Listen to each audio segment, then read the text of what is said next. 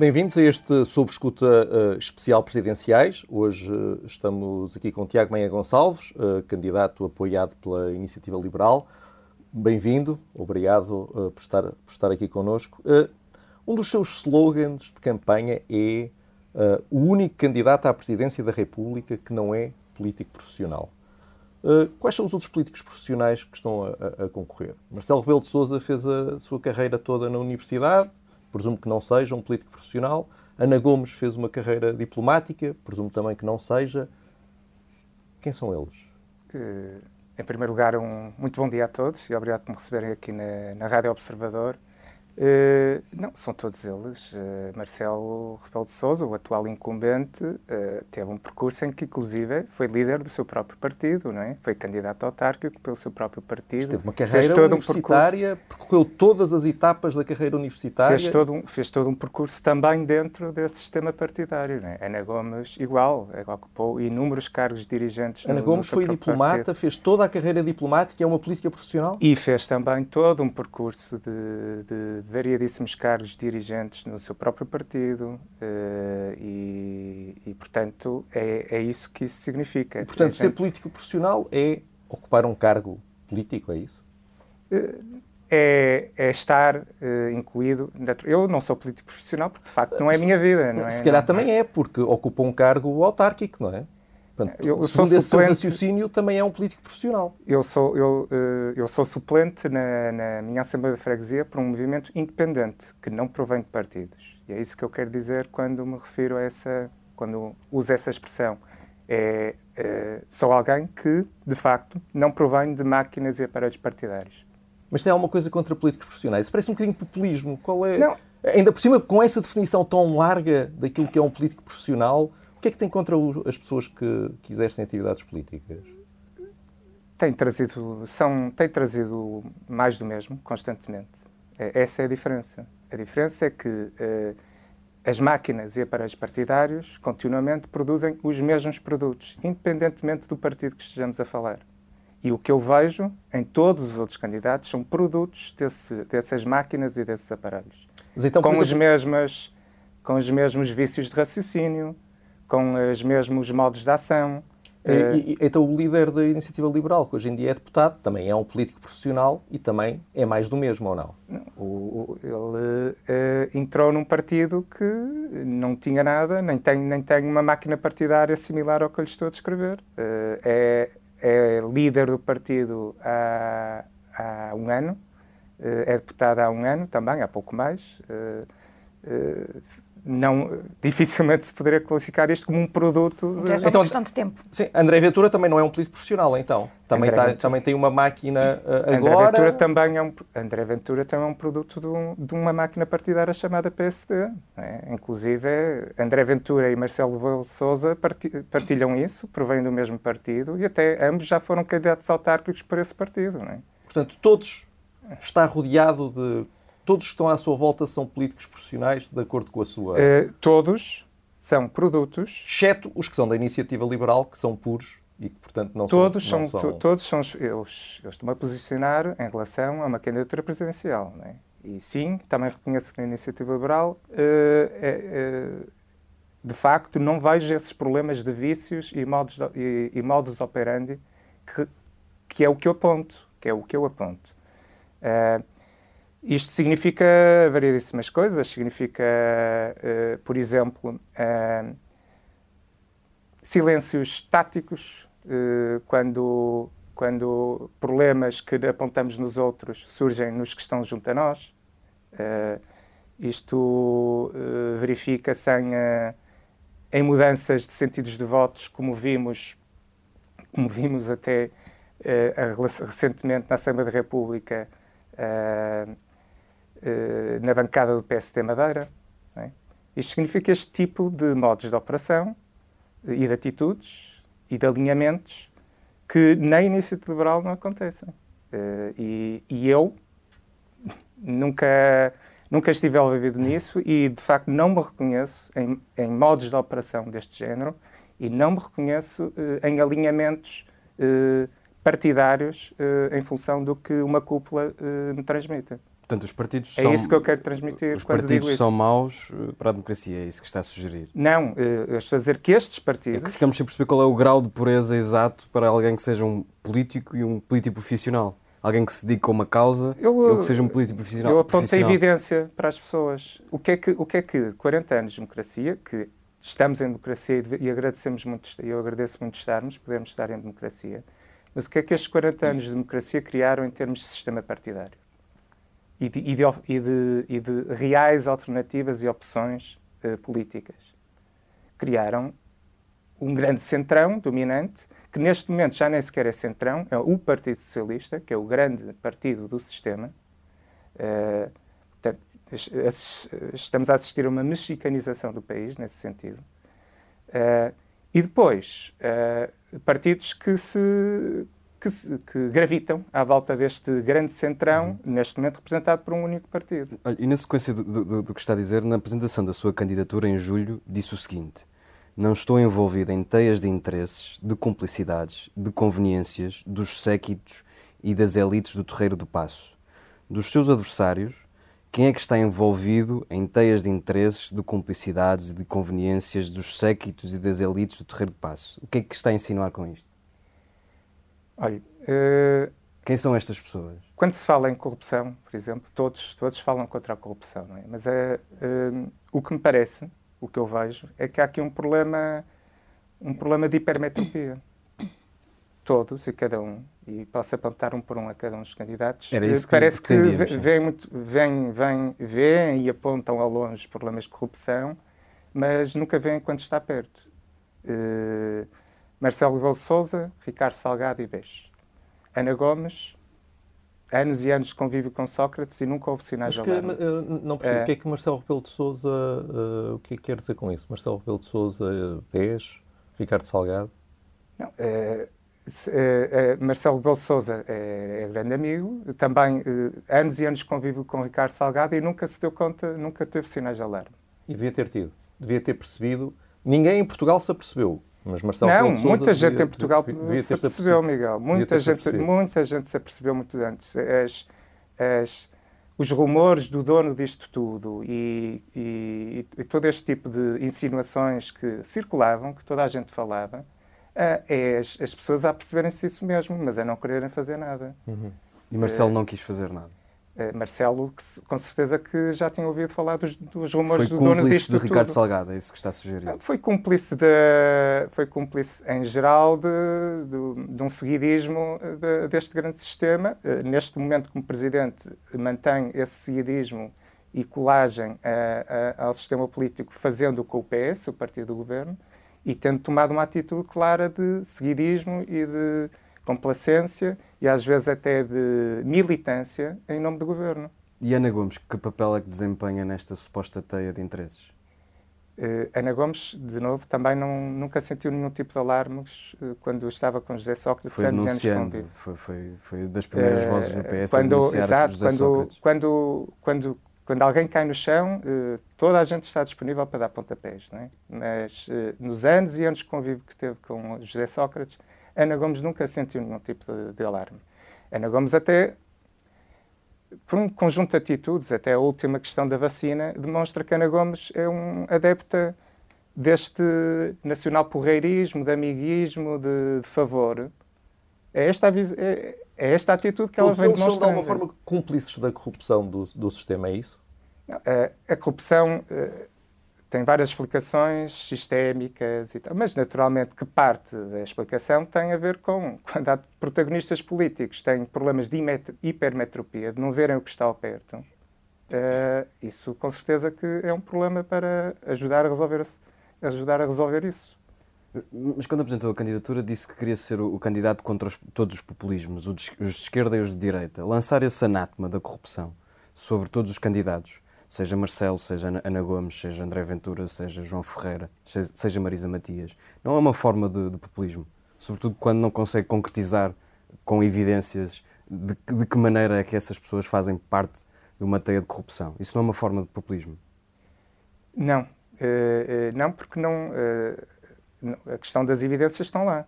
É, é o que me parece. Não, não há evidências é factuais que tenham cometido qualquer crime de corrupção. Não, eu não, eu, mas Ou eu não disse sabido, isso. Não é? Mas eu não disse isso. Uhum. Eu nunca disse isso. Aliás, não foi o que eu disse aqui agora. O que eu estou a dizer é que há, há um problema de, pronto, de falta de visão, realmente, de falta de sentido de alarme quando as coisas estão Portanto, próximas. se estivesse no lugar deles, teria de certeza detectado essas questões que está a dizer que eles não detectaram? Eu, eu penso que sim, nomeadamente, uh, de novo, repito, quando se fala do dono disto tudo, quando se vê os casos da Cova da Beira, que foi o, o, primeiro caso reportado de José Sócrates, ainda ele era, estava no poder, não é? Quando se vê tudo isto, pelo menos alguns sinais de alarme devem ser levantados. Deixe-me só concretizar aqui um bocadinho. No seu Facebook chegou a acusar Ana Gomes de ignorar os atalhos de nepotismo em nomeações de que, de que lhe estão próximos para cargos no Estado ou nas clientelas do Estado. Isto é exatamente o quê? Está a referir-se ao quê? Paulo Pedroso é consultor da Santa Casa da Misericórdia de Lisboa neste momento. É o seu diretor de campanha. E acha que é nepotismo? Porquê é que é nepotismo? Eu disse clientelismo e nepotismo. Mas onde é que está o nepotismo? Está o Não, o que disse foi ignorar os atalhos de nepotismo em nomeações dos que lhe estão próximos. Onde é que está o nepotismo aqui, uh, Paulo, no caso de Paulo Pedroso? Não sei, se calhar a, a palavra não seria esta, talvez. Uh, ou está a referir-se a alguma outra coisa? Não, estou-me a referir em concreto a Paulo Pedroso e ao facto de ter sido nomeado para a Santa Casa Misericórdia de Lisboa. Okay. Então não é nepotismo, não é? Uh, será, não sei, não sei exatamente o que é que... Chamou-lhe clientelismo, é isso? Clientelismo, sim. Ok. Portanto, acha que eh, Paulo Pedroso foi nomeado por uh, proximidade uh, por razões políticas? Acho que tudo isto, tudo isto levanta sinais de alarme, pelo menos. É, é, é, isso, que me deixa, é isso que me deixa preocupado. E, uh, e vem no seguimento de um conjunto de atitudes. De novo, esta questão da vacina, a questão do, relatada no próprio livro, no próprio livro da Ana Gomes, que foi lançado recentemente, ou a sua biografia, vejamos, não é, o autor é outro, Uh, ela aponta lá uh, dois casos que, para mim, uh, deixam-me preocupados. Primeiro, que não se faz política em Portugal sem aparelho partidário, afirmação dela, lá, está lá escrito, e que, quando soube que Paulo Pedroso era arguído, primeira pergunta, como é que ela sabe isto, né? começou a fazer perguntas a amigos da justiça e dos mídias. Isto é Ana Gomes a confessar que ajudou à violação de segredo de justiça. Está lá, escrito no livro.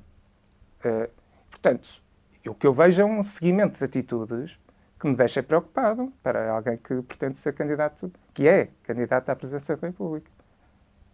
A questão da vacina, de novo, recordo também, isto é alguém que continuamente, uh, para, si, para os, para os seus, acha que questões de favor, de, de jeitinho, uh, são, são práticas que podem ser uh, comuns e que são aceitáveis. Para mim, não é aceitável. Criticou há pouco o facto de Ana Gomes ter assumido que não se faz política em Portugal sem partidos. Uh, sem, sem aparelhos partidários. partidários. É Presumo é que, vá, que vá abdicar do apoio da iniciativa liberal nesta campanha presidencial. Sem aparelhos partidários. O que é, que é um aparelho partidário? Eu não estou a fazer política neste partido. momento, eu estou a concorrer a um cargo político.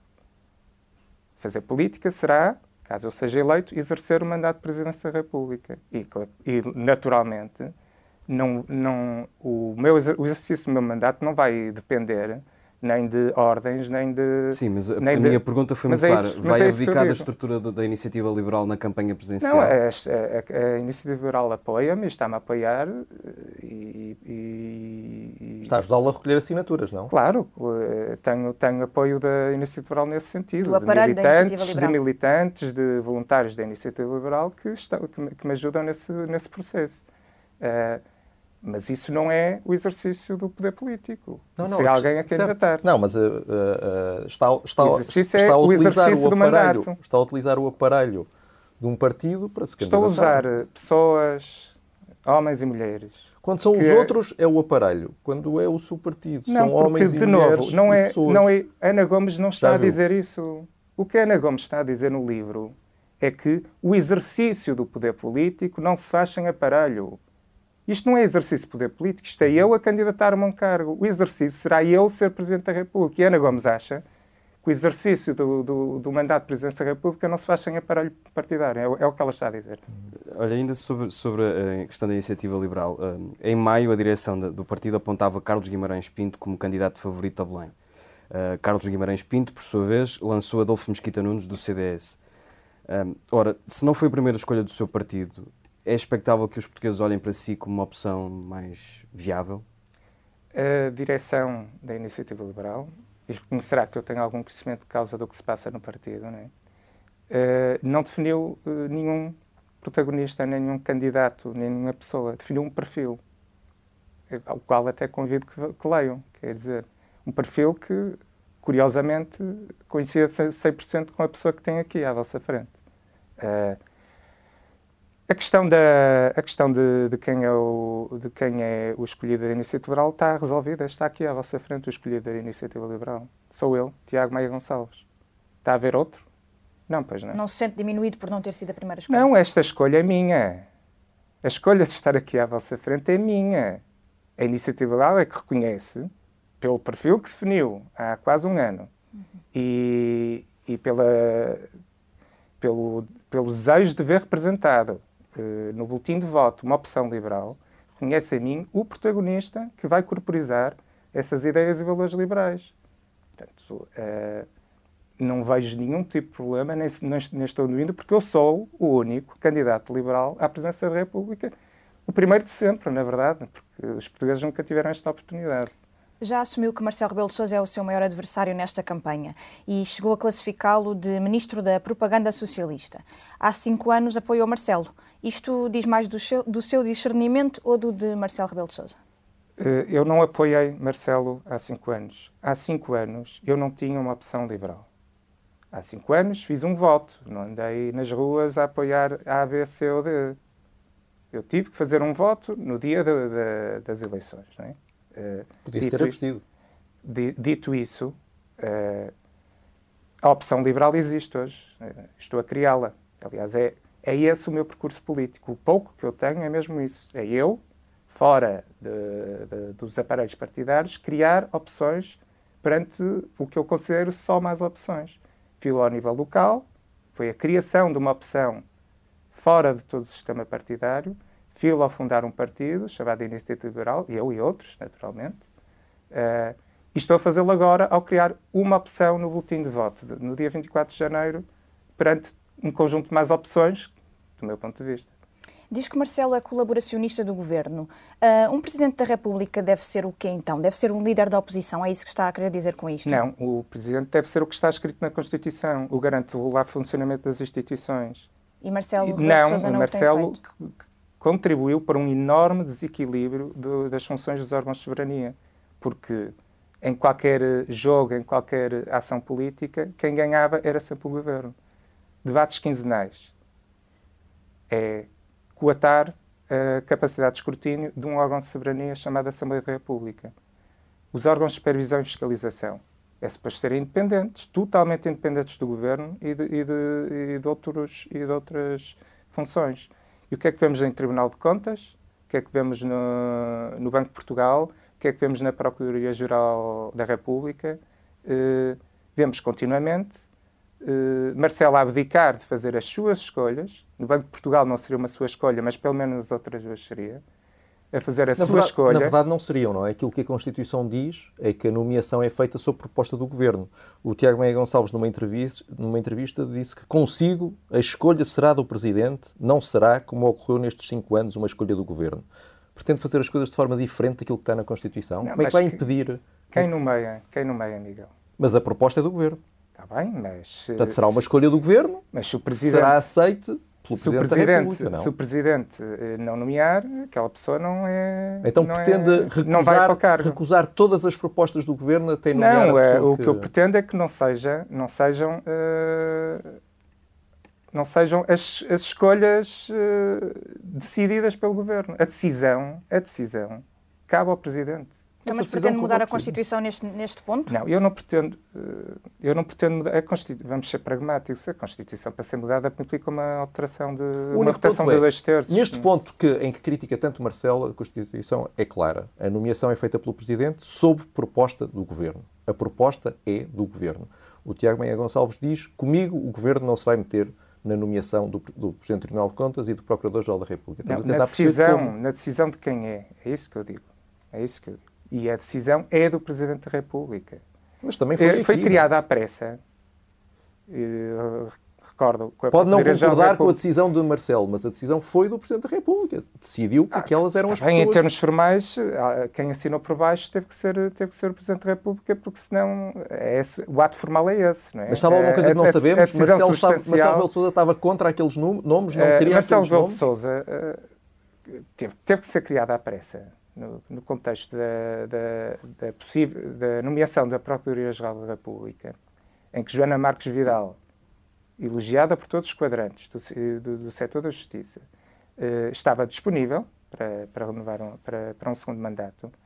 O que teve que ser criado à pressa foi uma justificação que não foi de substância, foi formal dizer que ah, isto, uh, apesar da Constituição não prever isso, de que não pode haver renovações, não está lá nada dito sobre isso, foi criado um critério à pressa de ah, isto é suposto não haver renovações.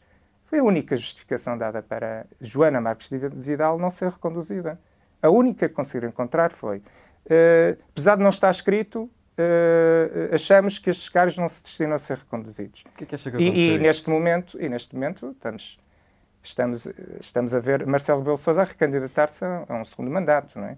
apesar de já ter dito, de viva voz, que, que, houve... que, considerava que não, devia, que não devia acontecer. Está a sugerir que houve uma vontade política de afastar uh, Joana Marques Vidal?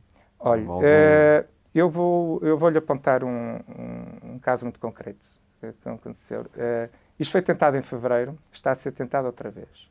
A diretiva de, de, de lei da rolha, não é de lei da rolha, peço, a diretiva da Procuradoria-Geral da República relativa a, a, ser possível dar ordens diretas em processos de, investigação que estejam em curso. Ordens diretas que nem constam do processo depois e não podem ser sindicadas pelas partes, por exemplo, ou pelos arguídos. É. Isto foi tentado em fevereiro, foi, foi criado um grande bruá e, e, e pôs isso na gaveta por uns tempos, mas já está a voltar outra vez esse, esse, esse tipo de ordem. A antiga Procuradora-Geral da República, até inclusive já se veio a pronunciar dizer que, de facto, aquilo vai muito para além da lei e, e do meu ponto de vista, eh, enquanto cidadão, e enquanto presidente iria me preocupar muito mais, mas do meu ponto de vista enquanto cidadão, preocupa-me muito que possa haver uma intervenção direta de hierarquias do Ministério Público, nomeadamente pode ir até à Procuradoria-Geral da República, para saber o que vai acontecer dentro do inquérito, se podem ser feitas certas diligências, se certas diligências não podem ser feitas, este tipo de ordens pode ocorrer em qualquer Mas deixa-me só, porque é muito importante concretizar este ponto. Quem está a fazer o quê e com que objetivo? Quem é que são estas pessoas que querem? Eu, eu estou, é o Governo? É o eu estou a observar, Eu estou a observar isto. A antiga Procuradora-Geral da República levou um trabalho absolutamente louvável. Estavam em curso, no momento, de, no momento em que seria a denominação, estavam em curso ainda importantíssimos inquéritos uh, em Portugal, nomeadamente o Foro Criminal. Uh, foi decidida essa alteração. Não é?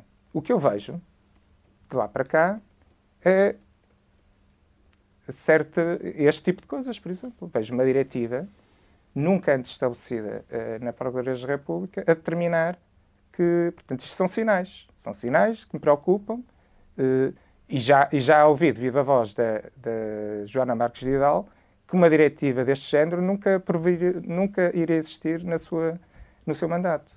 E se fosse Presidente, uh, tomava alguma, alguma medida uh, em relação a isso? Uh, tentava promover uma demissão, eventualmente, a Procuradora?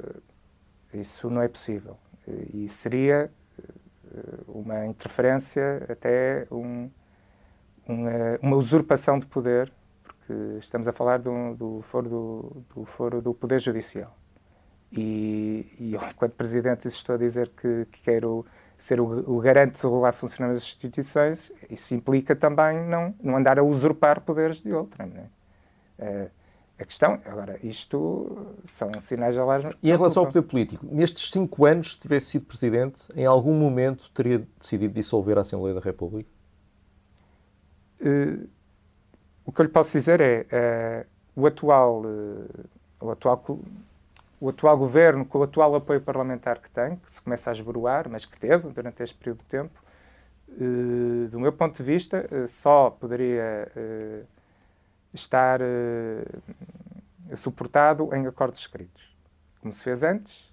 Portanto, essa seria a principal diferença quem tem que garantir a viabilidade de um governo não é um presidente, é o apoio parlamentar que esse governo consiga atingir. Não teria dissolvido a Assembleia? Não, não, não houve teria, nada suficientemente grave isto, que tivesse levado teria, teria, isto, isto teria que O começo era sempre diferente, não é? Porque o que eu estou a dizer é que teria que ter havido acordos escritos para, para nomear um governo. Na primeira legislatura houve, não é? Pois, mas nesta não. Nesta não. Nesta não houve. Só, só estava a tentar perceber se houve algum momento em que as coisas tivessem corrido tão mal e o governo tivesse feito as coisas tão mal que o tivesse levado a. Porque, como é tão crítico uh, da posição de Marcelo Rebelo de Souza, estava a tentar perceber se teria havido algum momento em que mas tivesse Rebelo de Souza não levou à queda dos governos, mas levou, num raríssimo momento, à queda de um ministro, né? de uma ministra. E achou mal? Não, achei, aí achei bem. É, o que achei mal é que o tivesse feito em outubro e não em julho. Porque recordo que os incêndios de Pedrógão Grande, que mataram mais de 100 portugueses, ocorreram em julho. E já na altura se verificava o total descalabro no, na, nas funções de proteção civil. Mas Marcelo Belo Souza não atuou aí. Atuou em outubro, quando foi preciso haver mais incêndios e mais mortes. Pronto, mas e, atuou. E perante as críticas que tem feito ao longo desta entrevista e em entrevistas anteriores, acha que está em causa o regular funcionamento das instituições neste momento, com os dados que temos hoje? Acho que quando, quando se coata cada vez mais a capacidade de escrutínio da, da Assembleia da República, quando se tem intervenções diretas na, em órgãos de supervisão e fiscalização, em que há uma porta giratória do Ministro das Finanças para Governador do Banco de Portugal, por exemplo. É? quando, quando verificamos isto, uh, isto é um desequilíbrio de, dos, das vários órgãos, das várias funções, dos, das várias entidades e instituições do Estado, porque não há só uma. Não é? Isto, Estado não é só o governo. Uh, quando vemos, quando vemos aquele ato uh, risível, aquele simulacro de democracia que foi a, as eleições para as comissões de coordenação e desenvolvimento regional, em que aquilo basicamente é um, é um pacto de divisão de poder entre os, os dois partidos do Centrão, entre PS e PSD. Uh, eh, também vemos aí, porque o Estado também não é só Estado central, é Estado, é Estado ao nível autárquico também. Portanto, é. há um, não, não, não, existe um regular funcionamento das instituições. Portanto, se fosse Presidente da República no dia de hoje, se o calendário permitisse. Mas parece que um Presidente da República só pode dissolver um Parlamento. O Presidente o que é que da República pode fazer muita coisa, pode votar, pode votar, nomeadamente, eh, nomeadamente a lei que levou a, essa, a essas eleições na CCD. Votaria essa, essa lei? Votaria, votaria essa lei. Essa lei eh, que de simulacro de democracia teria, teria E que outras leis é que teria vetado se, no lugar, se tivesse agora Olha, eu, eu tenho que fazer uma palavra de elogio a, a Marcelo Rebelo Sousa neste momento porque ele finalmente lembrou-se do poder de veto e eu penso, eu não posso garantir, não, não tenho 100% de certeza do que estou a dizer, mas eu penso que nestes últimos seis meses ele já votou pelo menos tantas vezes quanto nos quatro, meses, nos, quanto nos quatro anos e meio anteriores. Acha que é por causa das eleições? Acho, acho. Não acho tão tenho uma convicção, é, portanto é mais do que achar. Eu tenho a convicção que é Marcelo, uh, o que o move, aliás, vimos no seu próprio discurso de lançamento da candidatura. Marcelo acha-se um homem providencial. Uh, Marcelo saiu de um enorme nevoeiro que andou desaparecido nestes cinco anos e apresentou-se como, São Sebastião, como Dom Sebastião, outra vez, perante todos os portugueses. Uh, o discurso que ele fez das suas preocupações, da visão que ele é exatamente igual ao que ele fez há cinco anos atrás. Então, fica a questão, então, o que é que ele andou a fazer durante cinco anos? Se os problemas continuam a ser os mesmos, se, se, o, se o estado do país continua a ser o mesmo, o que é que ele andou a fazer durante cinco anos, então, né? Marcelo acha-se um homem prudencial e o que o move é uh, a popularidade. O que é que aconteceu uh, de há seis meses para cá? A sua popularidade estava nos píncaros e começou a descer. É ainda muito popular o nosso presidente, não haja dúvidas, mas começou a descer. E de repente vemos um, um, um presidente mais ativo, uh, mais preocupado, uh, a votar mais. Eu acho que o que o move é mesmo isso, é a popularidade. Uh, Disse numa entrevista que André Ventura tem posições xenófobas e racistas. Acha que o Chega é um partido que respeita a Constituição ou acha que é um partido que devia ser ilegalizado, como tem sido defendido por algumas pessoas, nomeadamente por Ana Gomes? E, e André Ventura é isso. Já tomou posições relativas a confinamento étnico de, de, de portugueses já, tomou, já mandou uma deputada desta nação para a terra dela, é? portanto é disso que eu falo quando. Uh, e estou a falar de André Ventura nessa altura. É claro que André Ventura chega, confundem-se muito, não é? Aquilo é, é, quase uma unipessoal. Uh, mas é quem decide, quem decide sobre a existência do partido não é um, não é um, não é um Presidente Sim, da República, uma... é o Tribunal certo, Constitucional. Mas terá uma opinião, não é?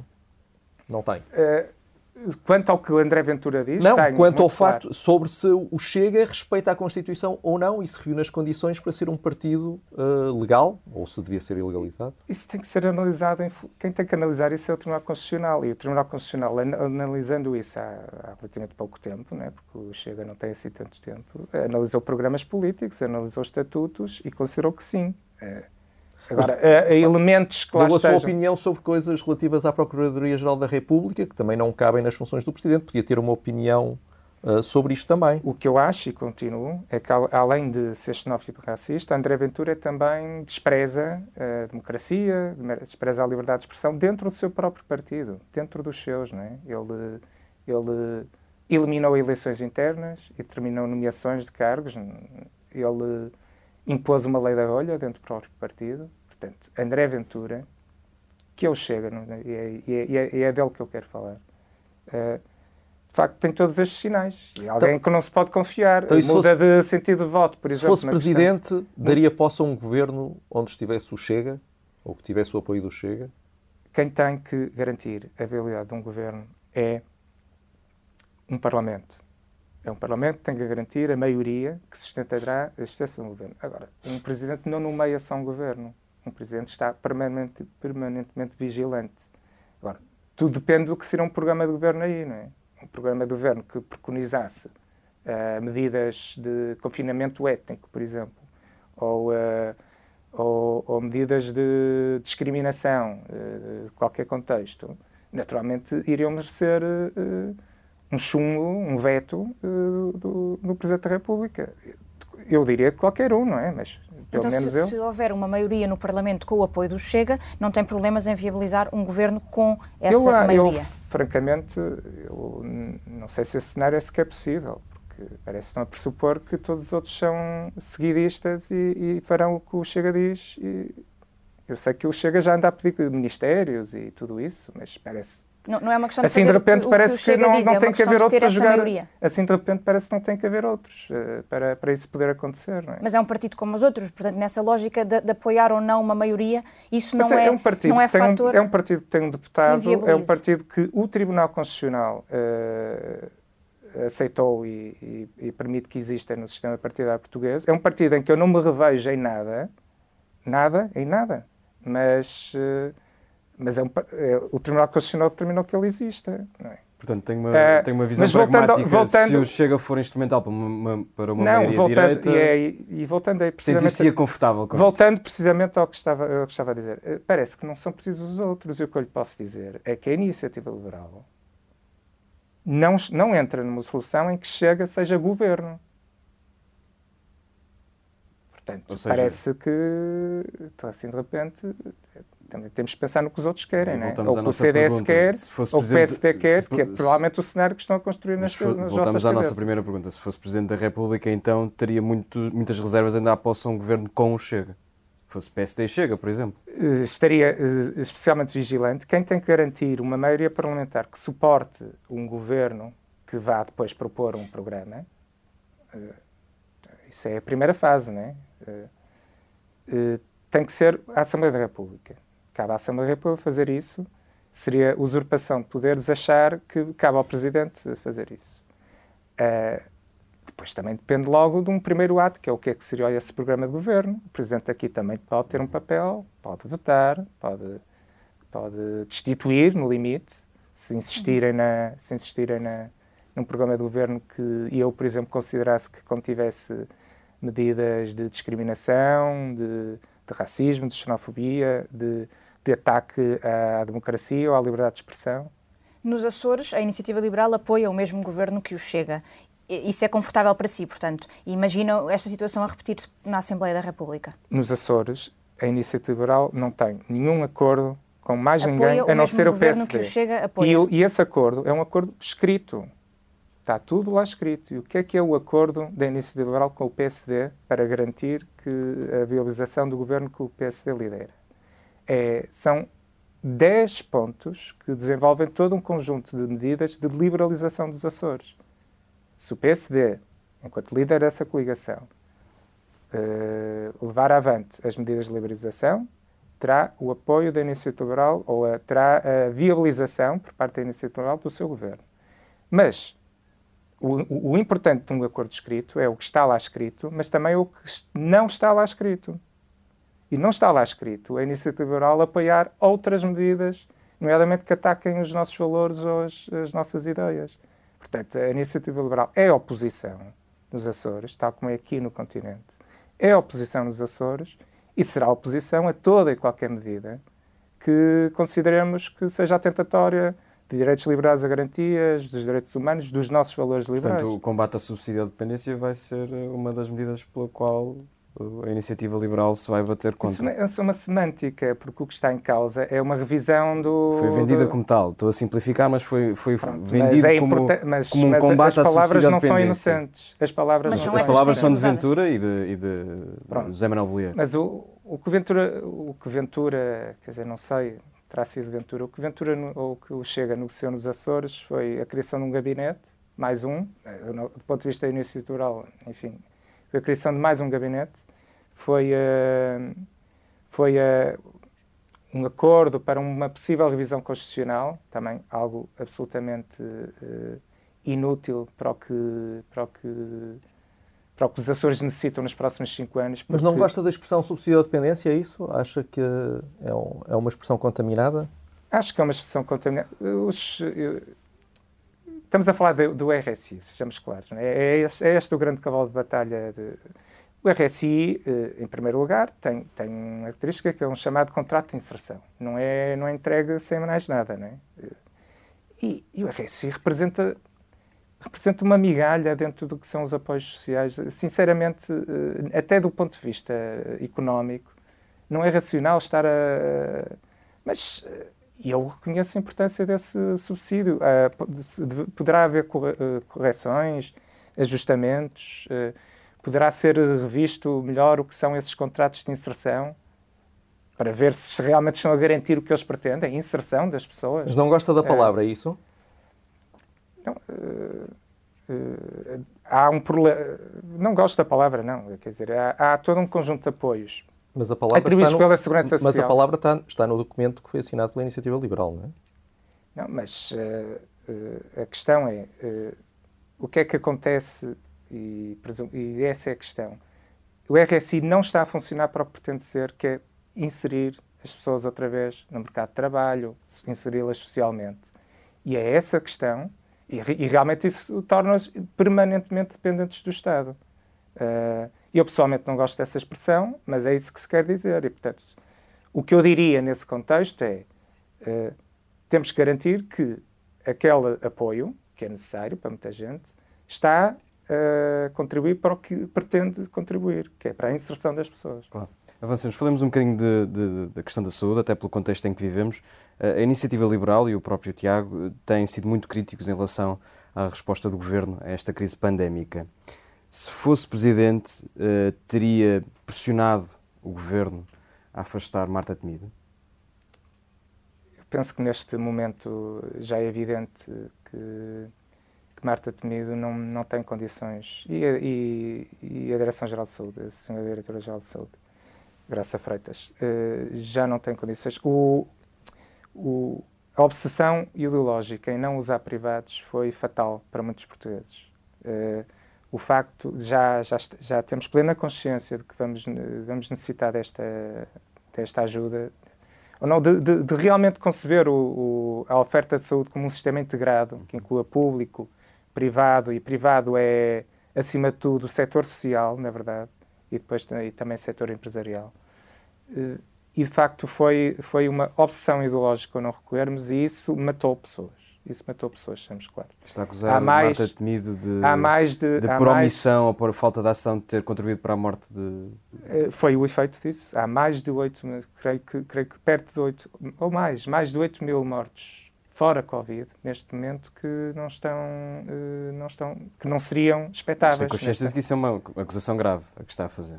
Sim, mas já fiz, não é, não é a primeira vez que estou a fazer, é, estou a fazer aqui. Acho que foi a atitude negligente e de cegueira ideológica levou a que não usássemos privados em tempo útil para, por exemplo, realizar cirurgias que não foram realizadas, uh, realizar diagnósticos, até doenças graves, como oncológicas, que não foram realizados, e isto levou a que tínhamos, hoje, ao dia de hoje, uh, perto de 8 mil mortes, fora Covid, que não seriam expectáveis neste contexto.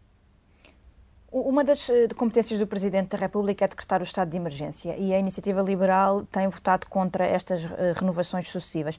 Não o teria decretado se fosse Presidente? É isso? Questão do estado de emergência é que nós estamos a enfrentar uma emergência de saúde pública. E para emergências de saúde pública temos que aplicar medidas de saúde pública.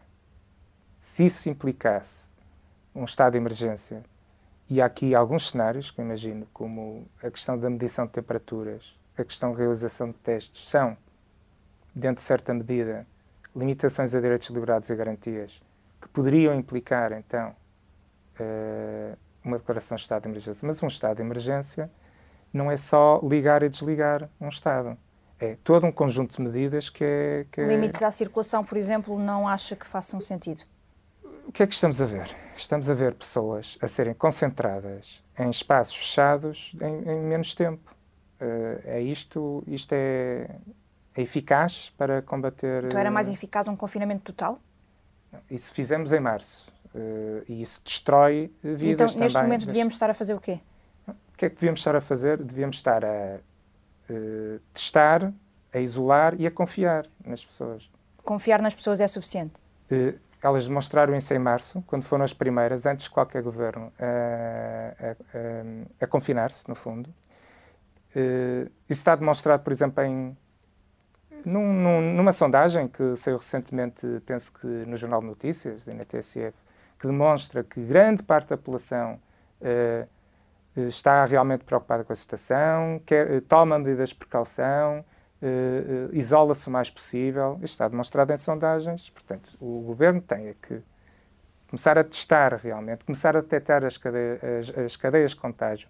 Um trabalho que foi abandonado nestes meses, a detecção das linhas de contágio. Não se treinaram equipas, não se contratou mais gente para fazer este trabalho. E, portanto, quando vemos um queijinho apresentado pelo, pelo Primeiro-Ministro António Costa, para justificar o primeiro estado de emergência nesta nova fase, quando vemos aquele queijinho, aquele queijinho era falso, é? transmitia informação falsa, ou pelo menos errónea, às pessoas, porque parecia que estavam ali detectados 95% dos casos. Só, só não percebi exatamente a sua posição. É contra o recolher obrigatório, por exemplo?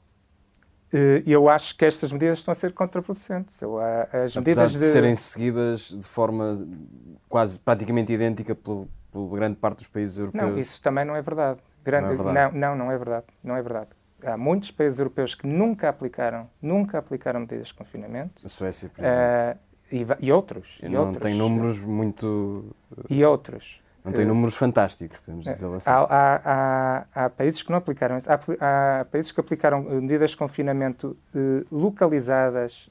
Há, portanto, há variadíssimas opções de medidas. Portanto, isso também não é verdade. Que países uh, são esses que aplicaram olha, e tiveram resultados melhores que... A, a Eslováquia uh, fez algo que, por exemplo, parece muito mais razoável que, que, era o que eu estava a dizer quando dizia testar, isolar e, e confiar. A Eslováquia testou praticamente toda a sua população para o Covid e os positivos tomou as medidas de confinamento adequadas para, para eles. Outros países também fizeram isto. Na Áustria também fizeram isto.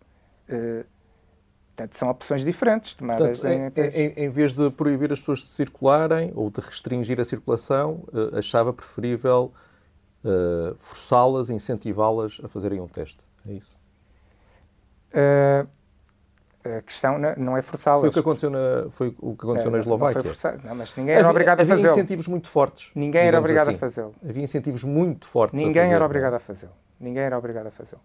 Uh, a verdade é que houve uma adesão maciça porque as pessoas o quiseram. Porque os incentivos eram muito fortes, porque quem não os fizesse tinha consequências na sua vida que eram desagradáveis. Tinham consequências que temos em Portugal, que são o confinamento. Que é o confinamento. Tinham que ficar em casa?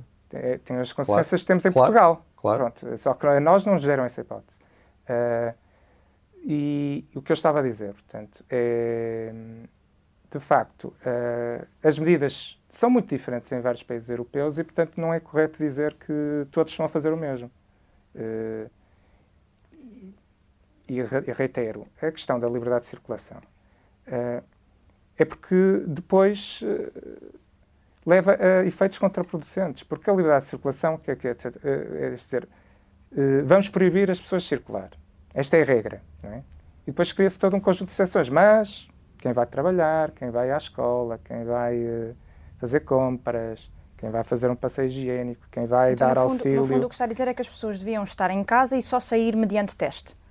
Não. O que eu estou a dizer é que há outras opções e, nomeadamente, o, o testar e depois e, e identificar não é, quem, está, quem está com a doença, isolar e tomar as medidas adequadas para essas pessoas e confiar nas pessoas Depois é uma alternativa e penso que a melhor alternativa, porque esta não contribui para, para, melhorar, para a melhoria do problema de saúde pública, do meu ponto de vista, porque se cria uma regra, que é a regra que é vigente para todos, que é a regra que as autoridades têm que impor às pessoas, e depois tem todo um conjunto de exceções que, na prática, são o que todas as pessoas fazem, as pessoas estão a ser travadas na, no trânsito para se verificar que em 99% dos casos as pessoas estão a fazer o que têm que fazer.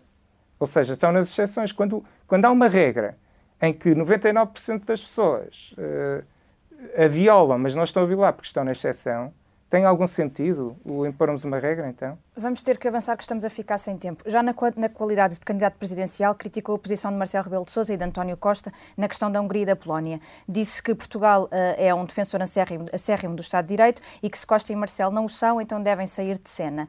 Uh, pressupomos então que se fosse presidente pressionaria o governo a não abdicar do mecanismo de condicionalidade mesmo que isso significasse uh, um impasse em relação à bazuca europeia, portanto, aos fundos europeus. Nesse caso, o que está a dizer é que seria preferível perder os fundos, é isso? Não, uh, porque o problema de Portugal no contexto europeu é que não, é, pouco interessa o que queremos fazer lá. Nós somos os pedintes da União Europeia, estamos sempre em posição de favor. Portanto, nós não determinamos nada na União Europeia. Claro quem determina é a Alemanha. Claro, claro, quem determina claro, a Alemanha. Quem, determina é a Alemanha, como tanto vê, que já falou com eles, com esses dois países. Mas Portugal tem que ter uma posição ou não?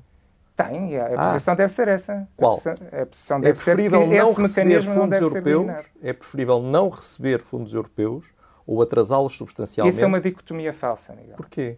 Porque a Alemanha já resolveu o problema, está a ver? A Alemanha Mas, já resolveu o problema. Então, e como é que resolveu? Diga lá. A Alemanha eh, faz permanecer esse mecanismo. Na, na, então acha que a Hungria e a Polónia cederam... respeito do Estado de Direito faz permanecer Então a Hungria e a Polónia cederam totalmente. Acha que não, há, não houve aqui nenhuma concessão à Hungria e à Polónia para resolver este problema? Não houve concessão nenhuma?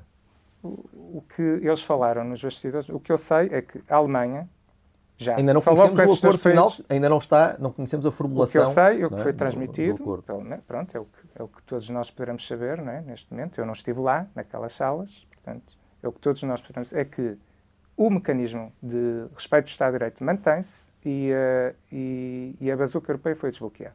Pronto. Portanto, acha que não, é que nenhuma, não, não foi colocado aqui nenhum nenhuma suavização desta, da questão do Estado de Direito? Não sei, Miguel, vamos ver. O que eu sei é o que lhe acaba de transmitir. O mecanismo mantém-se e, e, vamos ter bazuca europeia. Sendo que o governo português apoiou esta, eh, esta versão final do mecanismo, eh, da, da condicionalidade, não é?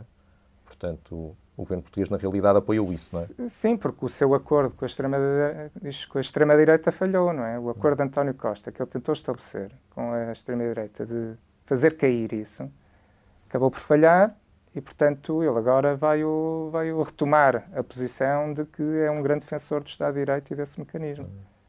Mas, como eu lhe disse, como eu lhe disse é, é, é relativamente irrelevante o que Portugal acha sobre isto, porque infelizmente estamos sempre em posição de desfavor uh, na Europa, porque somos os pedintes, somos-los desde sempre, continuamos a ser, e isto é que nos devia preocupar, porque é que continuamos a ser os pedintes da Europa. Temos pouco mais que um, que um minuto. Uh, sobre a relação com a China, chegou a dizer não podemos abdicar da defesa intransigente dos nossos valores por troca de interesses económicos de circunstância.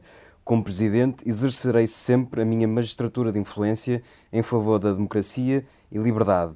Como falou na questão dos interesses económicos, eu queria perguntar: o, o, pressionava o Governo, se fosse Presidente, a recuperar o controle da EDP, por exemplo?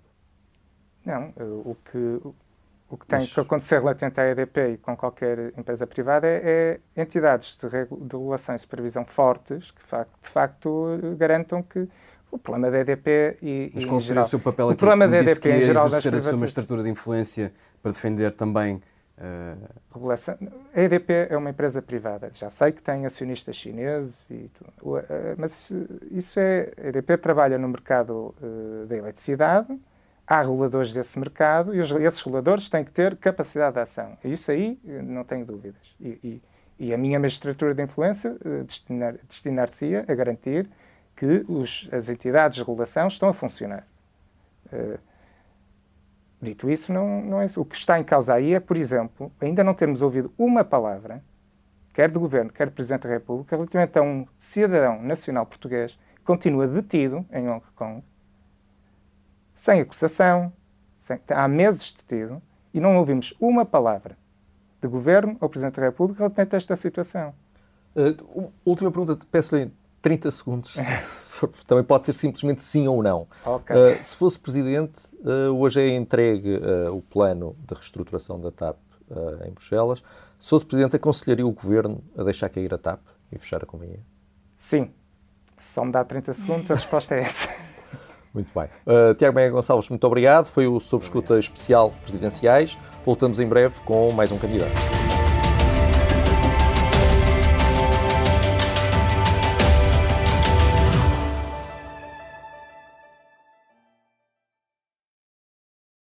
Obrigada por ter ouvido este podcast. Se gostou, pode subscrevê-lo, pode partilhá-lo e também pode ouvir a Rádio Observador online em 98.7 em Lisboa e em 98.4 no Porto.